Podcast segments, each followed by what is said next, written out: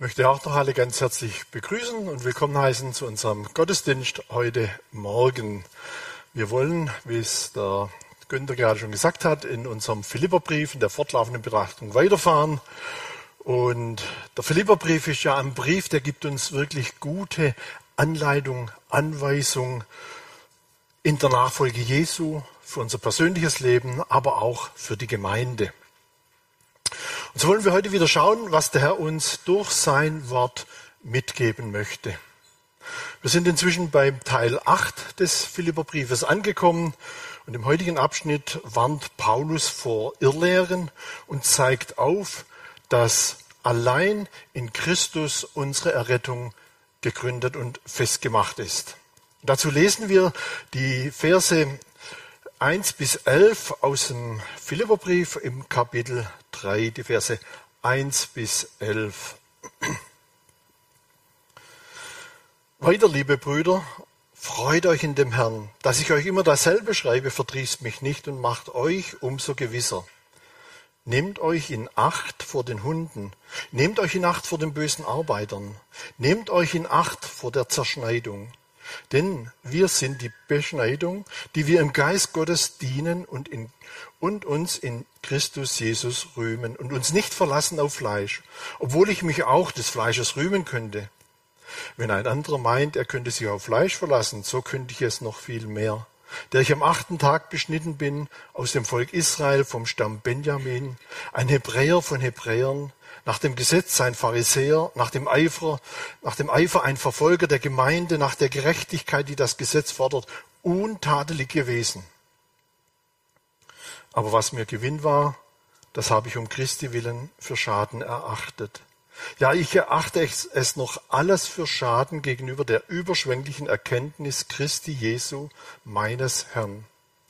Um seinetwillen ist mir das alles ein Schaden geworden und ich erachte es für Dreck. Ich damit ich Christus gewinne und in ihm gefunden werde, dass ich nicht habe meine Gerechtigkeit, die aus dem Gesetz kommt, sondern die durch den Glauben an Christus kommt, nämlich die Gerechtigkeit, die von Gott dem Glauben zugerechnet wird.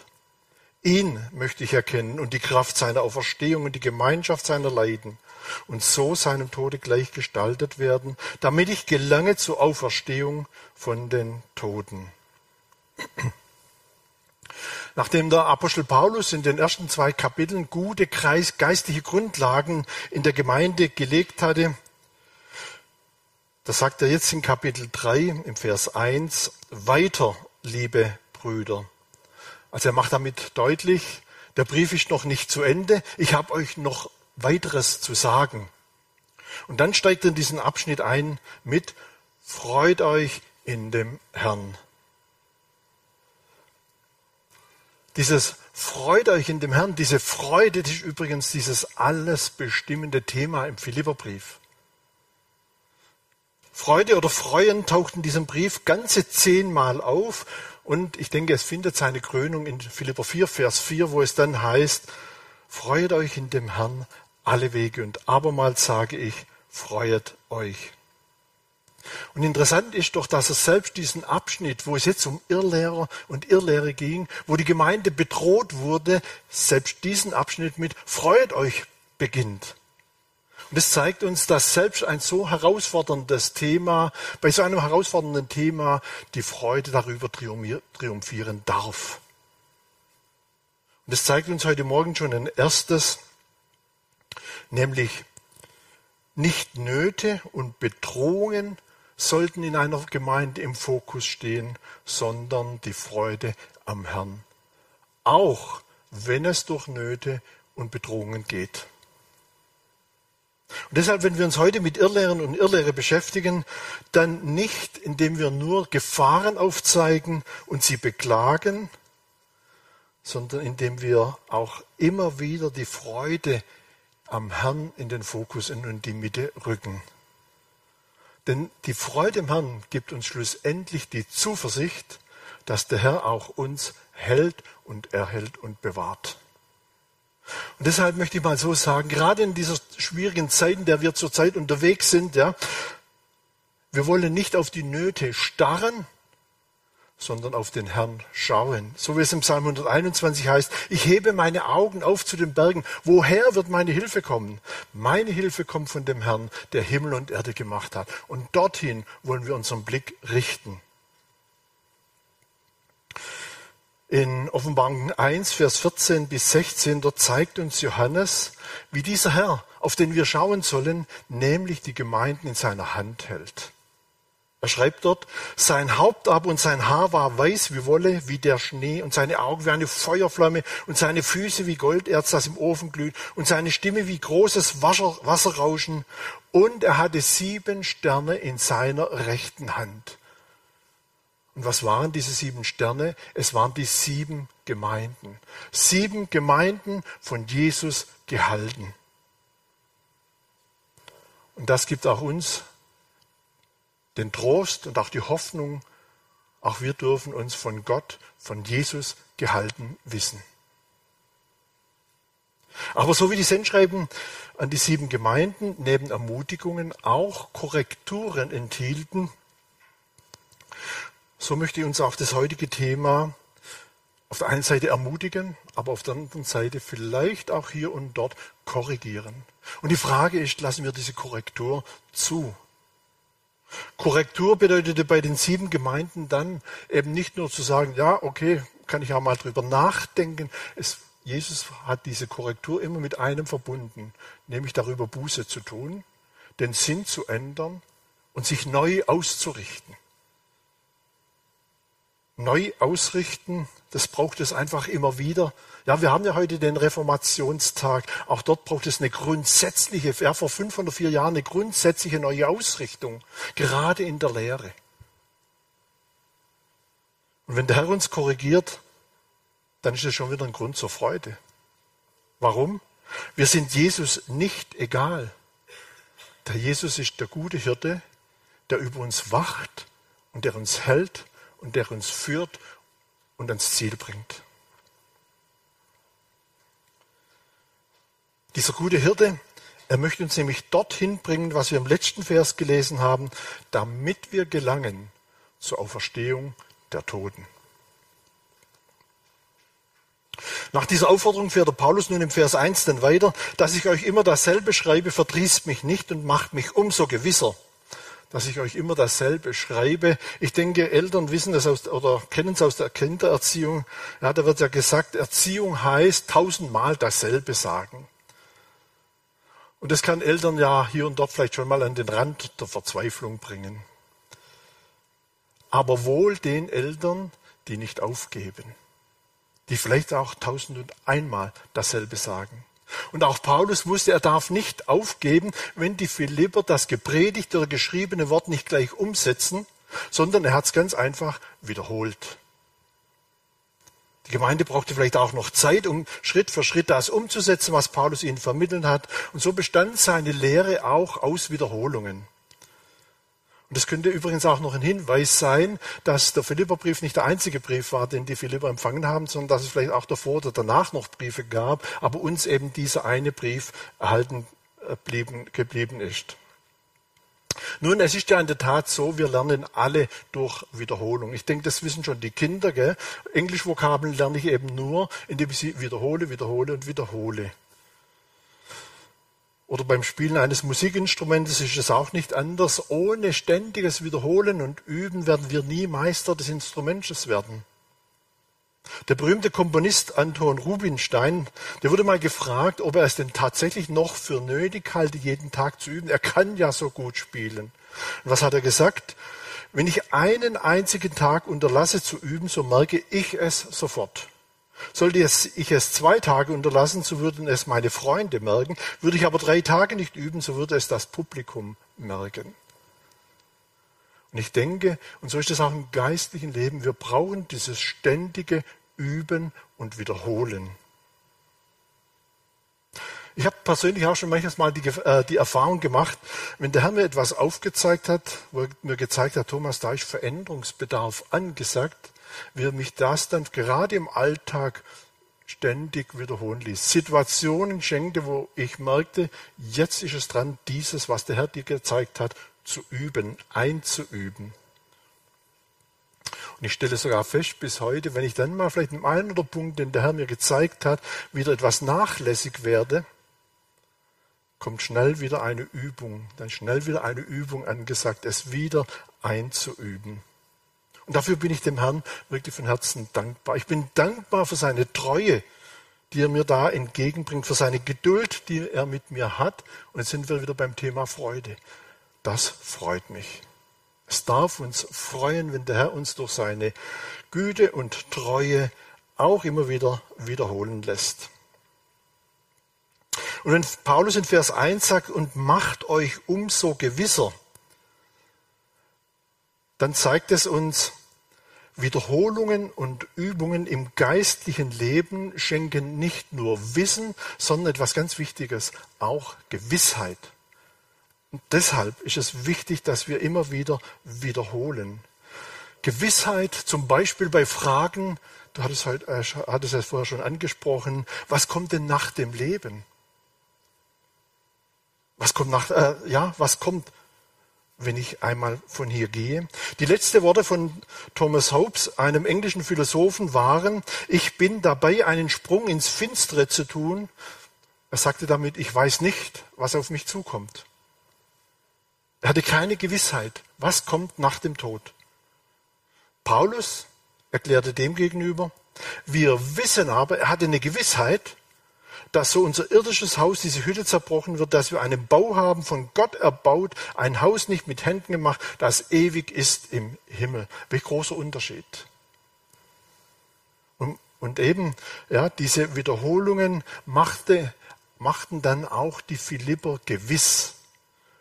Sie macht es, ja, diese Wiederholung machten die Philipper gewiss in Fragen zum Heil, in eben auch in Fragen zur Ewigkeit, zu Lehrfragen. Und ich möchte auch im wieder, wiederhol, da wiederhole ich mich auch, er machte sie gewiss, auch wie kann Gemeindeleben gesegnet sein und gelingen. Und deshalb tun wir uns auch gut daran, das Wort Gottes zu lesen, zu studieren, um Antwort und Gewissheit zu bekommen auf die Fragen, die uns persönlich und auch als Gemeinde beschäftigen. Und deshalb greift Paulus dann das Thema Irrlehre und Irrlehrer auf. Er beginnt in Vers 2, nehmt euch in Acht vor den Hunden. Eigentlich war es damals so, dass die Juden die Heiden als Hunde bezeichnet haben. Zu dieser Zeit, da streunten die Hunden durch die Gassen, ja, so wilde Hunde, die fraßen alles, was ihnen in den Weg kam, und wenn es noch so unappetitlich war. Und wie vor diesen Hunden so ekelten sich sozusagen die Juden auch vor den Heiden. Sie hielten sich von ihnen fern, um nicht verunreinigt zu werden. Und dabei sahen sie sich immer wieder als die guten Auserwählten von Gott. Und jetzt dreht Paulus hier den Spieß um und bezeichnet die Judaisten als Hunde. Warum? Weil sie die Gemeinde Jesu rücksichtslos mit ihren Lehren unterwanderten, was dazu, ja, was, wo die Gemeinde bedroht war, dass sie gespaltet wird. Und eine Lehre, die sie da versuchten, in die Gemeinde hineinzubringen, haben wir in unserem gelesenen Text gesehen, war, dass auch für die Heiden die Beschneidung noch notwendig wäre. Und damit haben sie nämlich das ignoriert, was im Apostelkonzil in Apostelgeschichte 15 definiert wurde und für die Heiden festgelegt wurde, unter der Leitung des Heiligen Geistes. Als dort auch die Frage der Beschneidung auftrat. Und dort lesen wir, denn es gefällt dem Heiligen Geist und uns, euch weiter, keine weitere Last aufzuerlegen, als nur die notwendigen Dinge, dass ihr euch enthaltet von Götzenopfer und von Blut und von Ersticktem und von Unzucht. Wenn ihr euch davor bewahrt, tut ihr recht, lebt wohl. Die Bedeutung der Beschneidung für Israel lag ja darin, dass es war ein Bundeszeichen zwischen dem Volk Gottes und zwischen Gott selbst. 1. Mose 17, 10 bestätigt dies, das ist mein Bund zwischen mir und euch samt deine Nachkommen, den ihr halten sollt. Alles, was männlich ist unter euch, muss beschnitten werden. Und das hat Israel unterschieden auch von den Heiden. Aber jetzt zeigt Paulus in Vers 3 auf, durch Christus wurde dieses alte Bundeszeichen abgelöst und ein neuer Bund geschaffen in Jesus Christus. Vers 3, denn wir sind, wir sind die Beschneidung, die wir im Geist Gottes dienen und uns Christi rühmen und uns nicht verlassen auf Fleisch. Also der neue Bund bestand jetzt darin, dass die Gläubigen durch das vergossene Blut Jesu Christi am Kreuz, durch seine Auferstehung Vergebung der Sünden empfangen und dadurch vor Gott gerechtfertigt sind. Und diese Gerechtfertigten, ja, diese dienen jetzt ausgestattet mit dem Heiligen Geist in diesem neuen Bund dem Herrn und sind das neue Testamentliche, neutestamentliche Volk. Weiter Vers 4, obwohl ich mich auch des Fleisches rühmen könnte, wenn ein anderer meint, er könne sich auf Fleisch verlassen, so könnte ich es viel mehr, da ich am achten Tag beschnitten bin und aus dem Volk Israel vom Stamm Benjamin ein Hebräer von Hebräern, nach dem Gesetz ein Pharisäer, nach dem Eifer ein Verfolger der Gemeinde, nach der Gerechtigkeit, die das Gesetz fordert, untadelig gewesen. Also Paulus sagt hiermit, wenn das alte Bundeszeichen Gerechtigkeit vor Gott ermöglichen würde, dann wäre ich vorne mit dabei. Dann hätte ich vor vielen anderen das Recht, mich als vor Gott gerechtfertigt zu sehen. Aber in Vers 7 und 8 verwirft er den Gedanken sofort und es folgt eigentlich so ein Paukenschlag, musste ich denken, der in den Ohren der Judaisten geradezu gellen musste.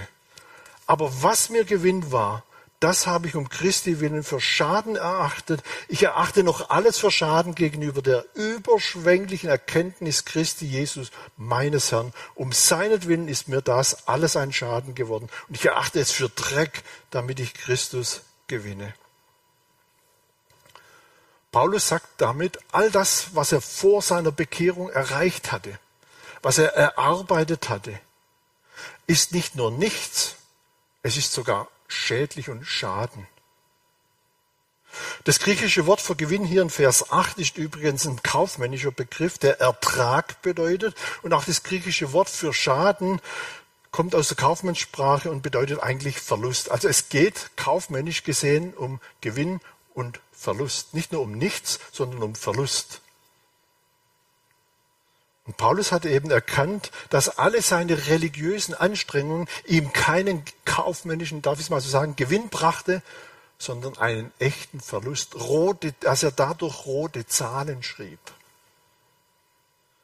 Aber dann beschreibt Paulus in Vers 9, was durch Jesus jetzt auf der Habenseite steht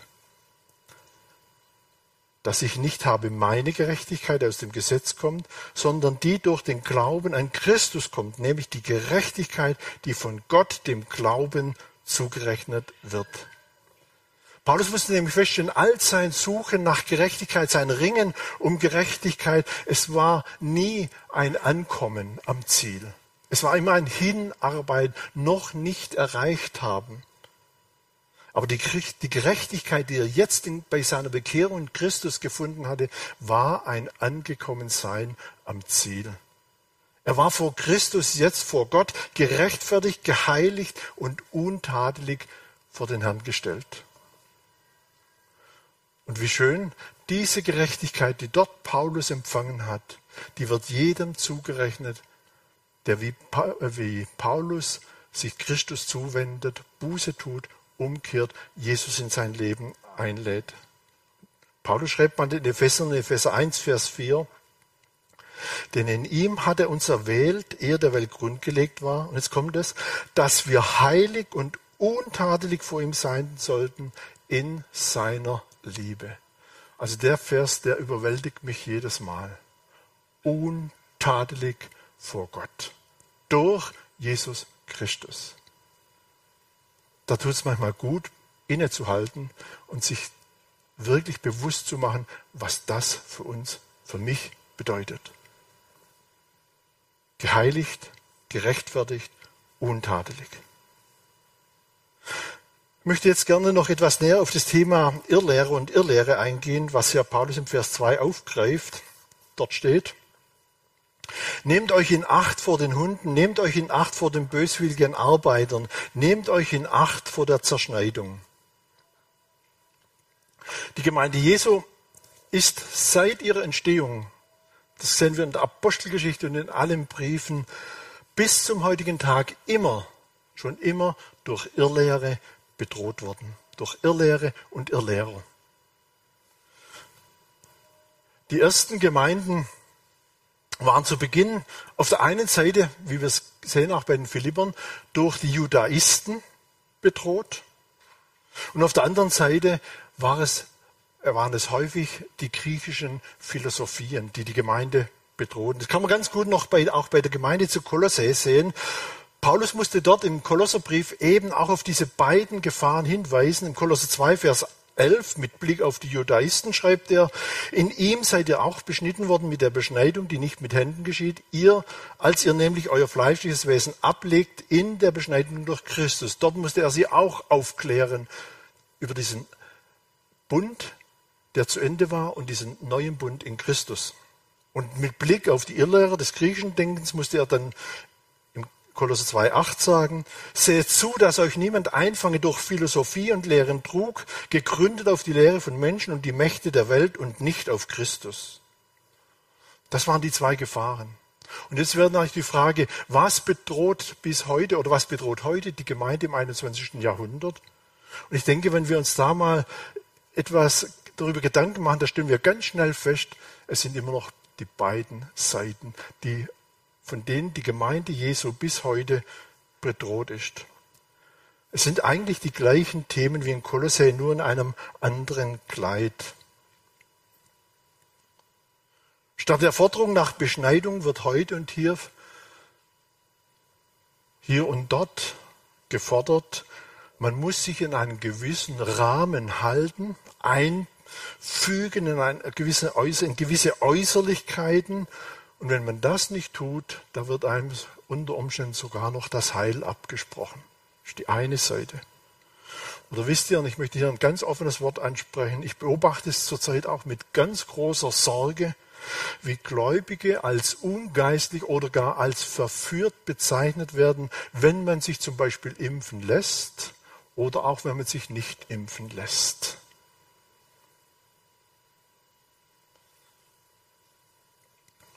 Und auf der anderen Seite, da sind es heute der Zeitgeist, der Humanismus, mit Sicherheit auch die historisch-kritische Methode der Bibelauslegung, welche die Gemeinde bedrohen. Vielleicht kurze Erklärung dazu. Was sagt denn das, Mensch, äh, das äh, humanistische Menschenbild? Der Mensch ist ein Produkt der Evolution, also des Zufalls. Er hat einen guten Kern in sich. Nur die Umwelt macht ihn schlecht durch Erziehung, Religion und Gesellschaft.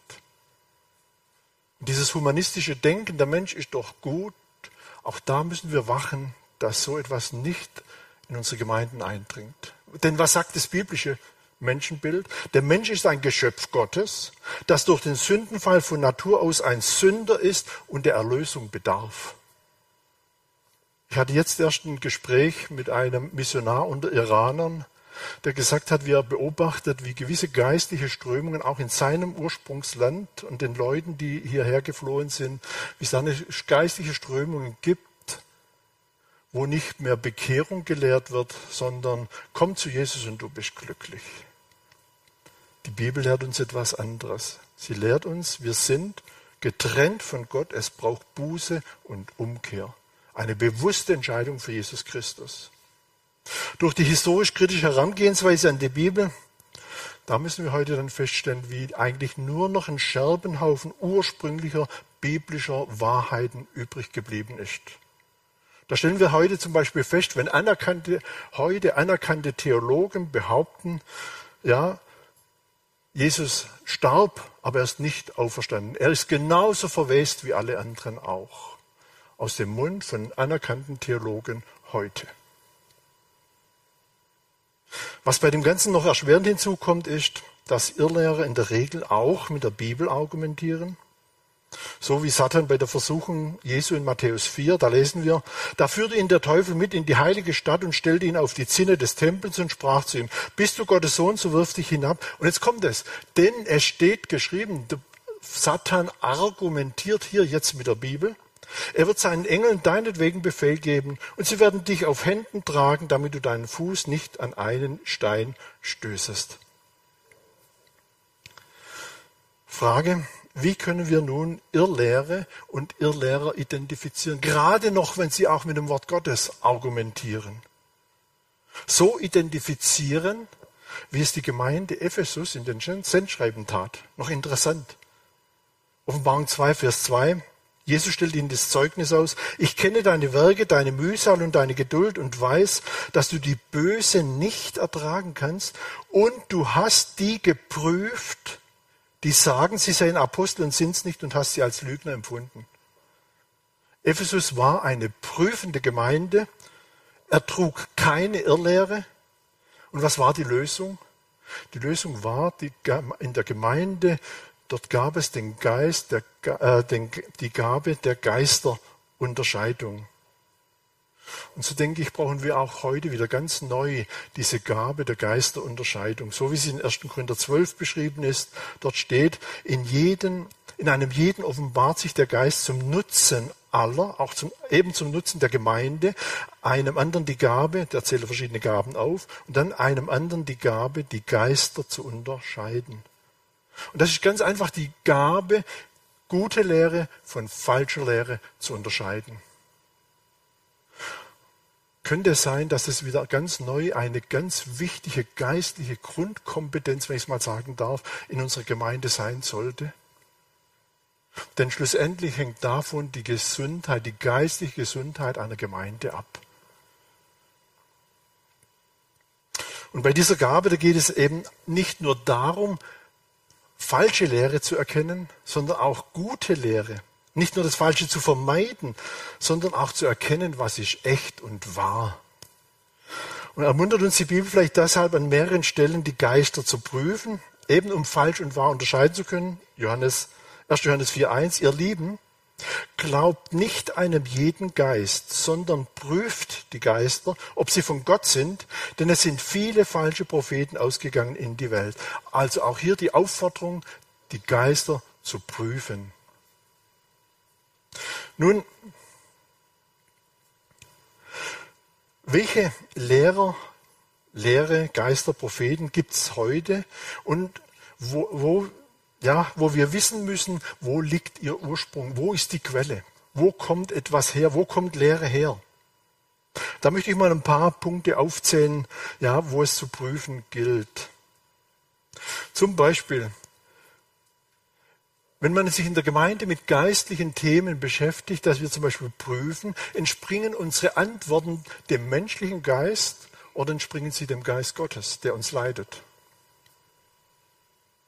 Des Weiteren müssen auch Aussagen von Personen geprüft werden, die sagen zum Beispiel, Gott hat mir gezeigt,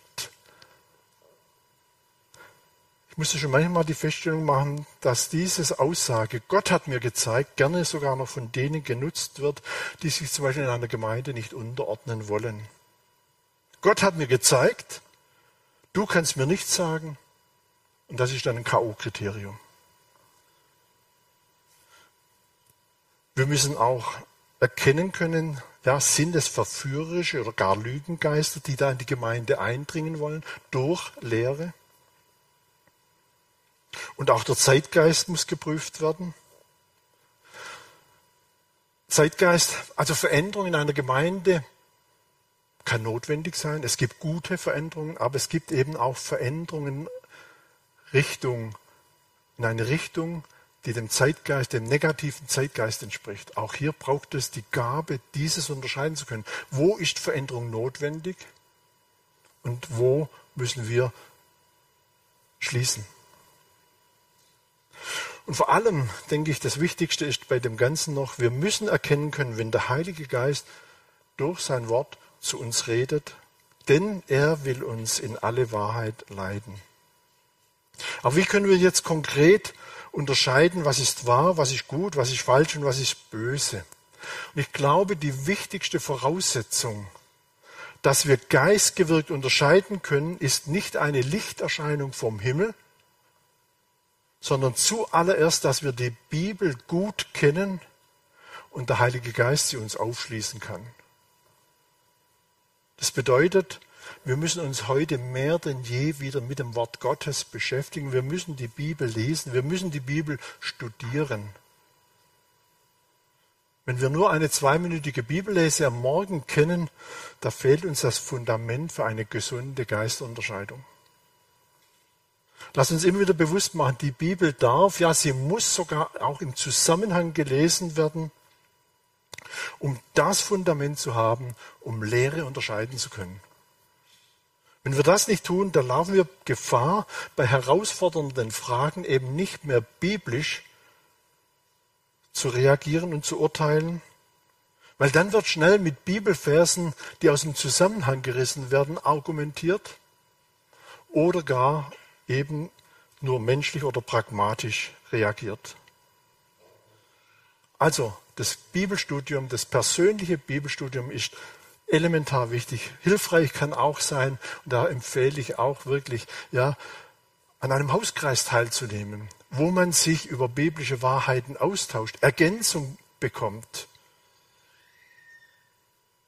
Weiter ist es auch wichtig, dass wir uns zu einer Gemeinde zählen, wo wir am Gottesdienst teilnehmen, wodurch auch durch die Predigt am Sonntag, wodurch die Bibelstunde unter der Woche mit dazu beigetragen wird, dass dieses Fundament gefestigt wird.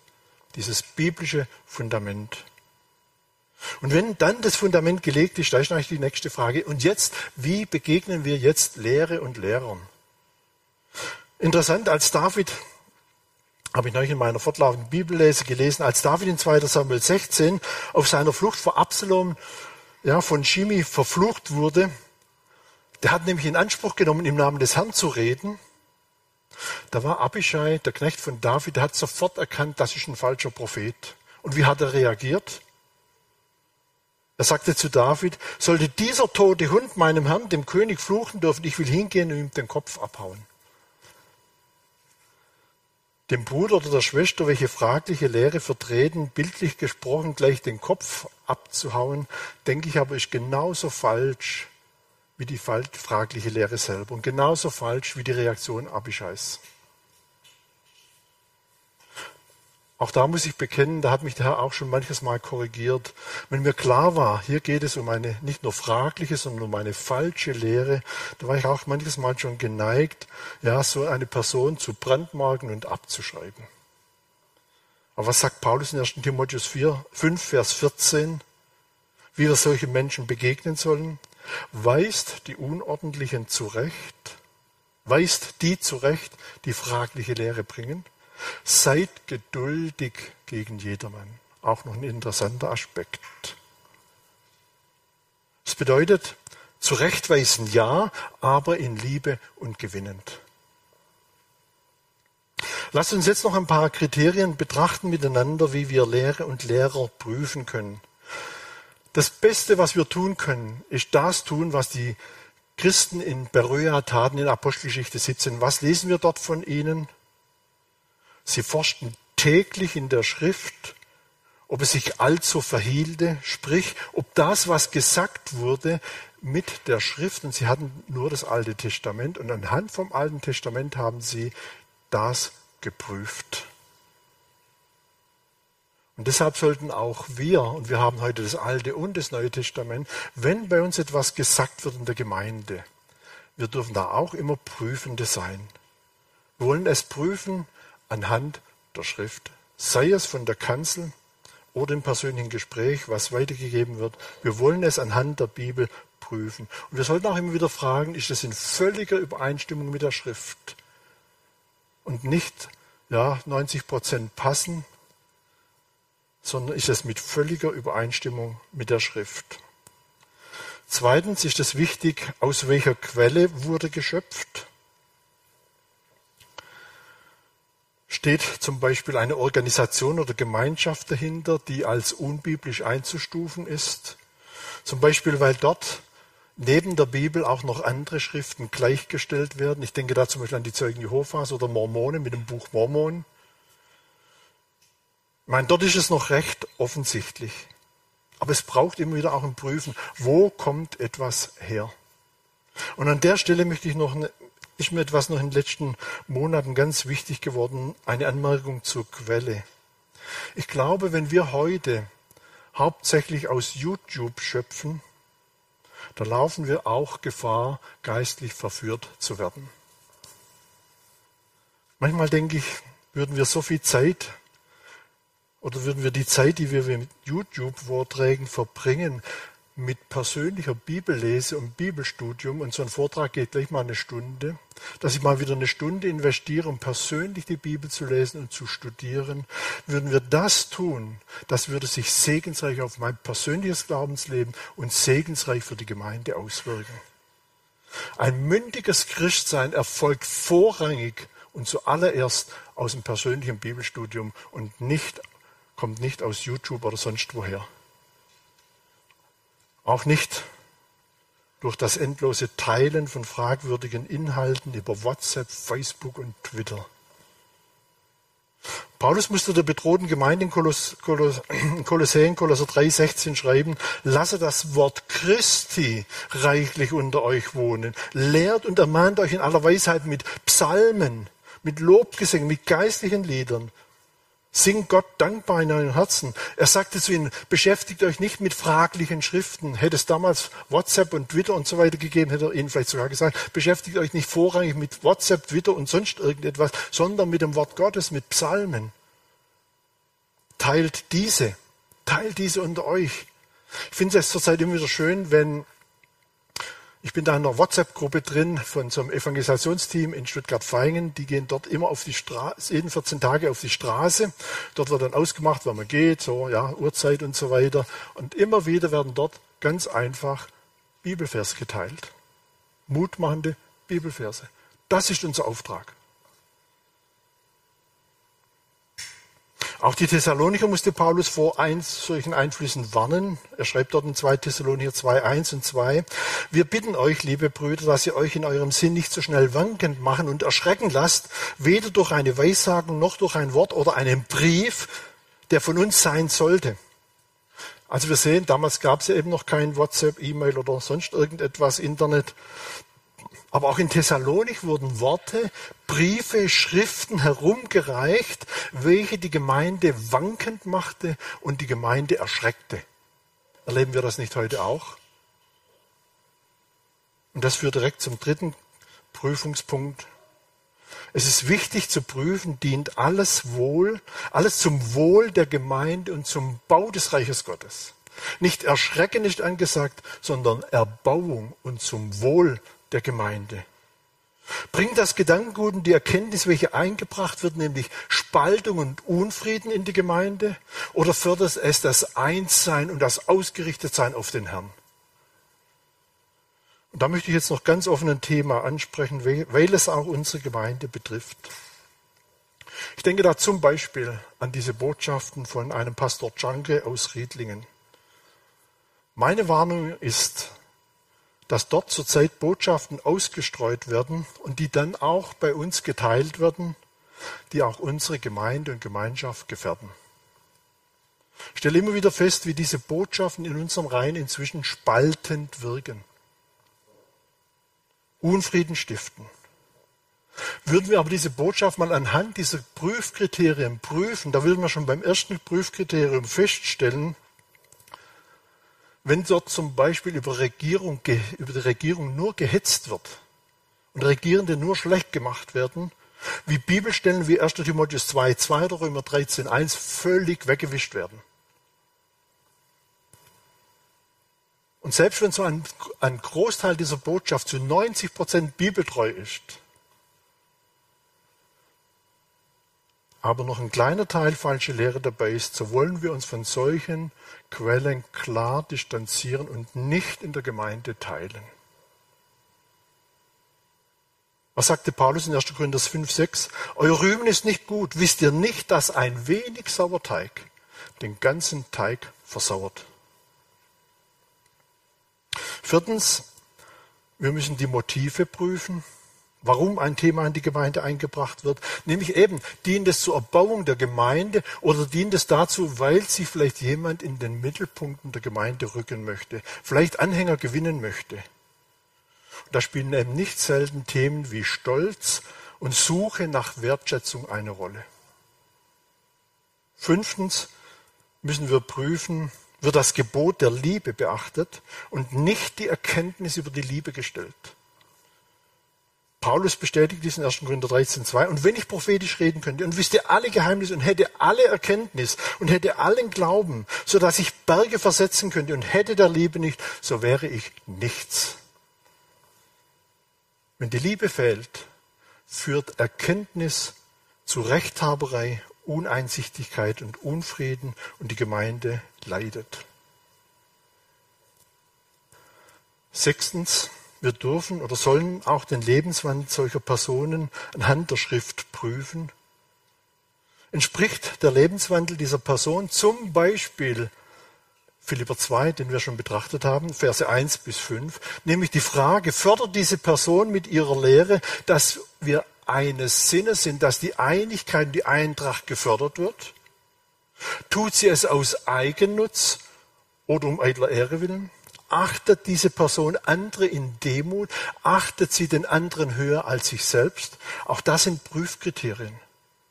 Und weiter dürfen wir auch solche Personen prüfen anhand der Frucht des Geistes nach Galater 5, Vers 22. Ist das, was da kommt, ist es Frucht des Geistes? Ist es nämlich Liebe, Freude, Friede, Geduld, Freundlichkeit, Güte, Treue, Sanftmut, Keuschheit? Und das sind die Prüfkriterien, die uns die Bibel an die Hand gibt, wenn heute Lehre bei uns hereingetragen wird. Ich möchte zusammenfassend noch sagen, wir sind uns bewusst, wir sind alle noch Lernende. Und doch wollen wir aber diesen biblischen Maßstab anlegen. Es könnte natürlich nach diesen ernsthaften Überlegungen noch die Frage aufkommen, und wo bleibt jetzt die Freude? Nach so ernsthaften, ernsten Worten? Und ich sage, ja, die finden wir auch da. Denn wir dürfen uns freuen, dass Gott uns durch seinen Geist und durch sein Wort, durch sein Wort mit allem ausrüstet, damit wir diesen Gefahren heute gut begegnen können. Und das darf uns wieder zur Freude führen. Wir dürfen uns daran freuen, dass wenn wir diese Dinge beachten, der Herr uns bewahren will und bewahren wird. Und wir dürfen uns freuen, dass wir dann eine Gemeinde sind, von der wir wissen dürfen, wie von den sieben Gemeinden von Jesus gehalten. Gibt es was Schöneres, als von Jesus gehalten zu werden? Und da darf und wird sich wieder die Freude breit machen. Und wir dürfen uns freuen, dass der Herr uns ans Ziel bringen wird und wir dann mit Paulus sagen können, was in Vers 10 und 11 schreibt. Ich möchte, ihn möchte ich erkennen und die Kraft seiner Auferstehung und die Gemeinschaft seiner Leiden und so seinem Tod gleichgestaltet werden, damit ich gelange zur Auferstehung der Toten. Und das darf unser Ziel sein. Dabei zu sein bei der Auferstehung der Toten um dann mit dem Herrn vereint in Ewigkeit und in ewiger Freude zu Hause zu sein. Und das löst wieder Freude aus. Und die wünsche ich euch, uns allen. Wir beten noch miteinander. Vater im Himmel, wir stehen immer wieder still und anbeten vor dir und deinem Wort, indem du uns deinen ganzen Ratschluss offenbarst. Auch heute in diesem gelesenen Wort bist du uns begegnet, dafür beten wir dich an. Und Herr, es tut uns leid, wenn in der letzten Zeit hier und dort in trüben Wässern, trübem Wasser gefischt wurde, fragliche Lehren in die Gemeinde eingedrungen sind. Da bitten wir dich ganz neu, Herr, schenke du uns immer wieder diesen Geist, die Gabe der Geisterunterscheidung, zu erkennen, was ist dein Wort? Was ist biblische Lehre? Und was ist gut und förderlich? Was ist falsche Lehre? Was entzweit? Was bringt Unfrieden? Wo wird Erkenntnis über die Liebe gestellt? Herr, erbarme du dich da über uns, dass die Liebe regiert, dass die Hauptsumme aller Lehre, wie es Paulus Timotheus sagen musste, die Liebe uns regiert und dies alles andere ausrichtet. Uns auch daran ausrichtet, dass wir in der Wahrheit zu Hause sind. Danke, Vater, für dein Wort. Danke, dass wir uns dir und deiner Gnade anbefehlen dürfen. Danke, Herr, dass du uns auch immer wieder wiederholen lässt, was du uns lehrst. Danke für deine Geduld. Und danke, Herr, dass das alles immer wieder Freude zur Folge haben darf. Und wir freuen uns an dir, unserem Herr. Herr, wir beten dich an und bitten dich, bewahr du jetzt jeden einzelnen von uns. Wo Korrektur notwendig ist, wollen wir uns korrigieren lassen, korrigieren lassen. Wir wollen getrost und mutig in unseren Alltag gehen, im Bewusstsein, du hältst uns in deiner Hand. Gelobt sei dein Name in Ewigkeit. Amen. Wer noch vielleicht Fragen hat zu dem heute Gesagten, auch meine Erkenntnis ist Stückwerk oder sonst noch einen Austausch sucht, darf er nach dem Gottesdienst noch gerne auf mich zukommen. Auch online ist es möglich, über die Homepage Kontakt aufzunehmen. Ich nehme mir da dann gerne die Zeit dazu. Ansonsten bleibt mir nur eines zu sagen. Der Herr segne euch. Auf Wiedersehen.